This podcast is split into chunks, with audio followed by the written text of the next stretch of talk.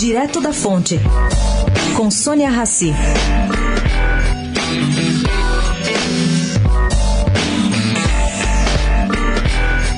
A grande pergunta que não quer calar: qual será o destino do PSDB depois dessas eleições? Ontem mesmo, o presidente do PSDB de São Paulo, o deputado Pedro Tobias, encaminhou à direção nacional do partido, presidido por Geraldo Alckmin, um pedido de expulsão do prefeito de Manaus, Arthur Vigílio. Vigílio declarou e trabalhou pela candidatura Marina Silva. E não foi o primeiro. O Diretório Paulista já expulsou até agora sete integrantes entre prefeitos e vereadores, que declararam apoio a quem?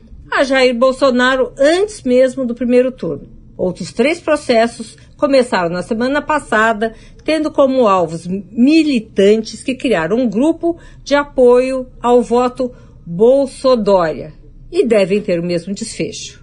Pior que isso, só o anúncio do veterano Tasso Gereissati, senador Tasso Gereissati, há algumas semanas, dando conta da criação de um novo partido. Tasso foi um dos fundadores do PSDB.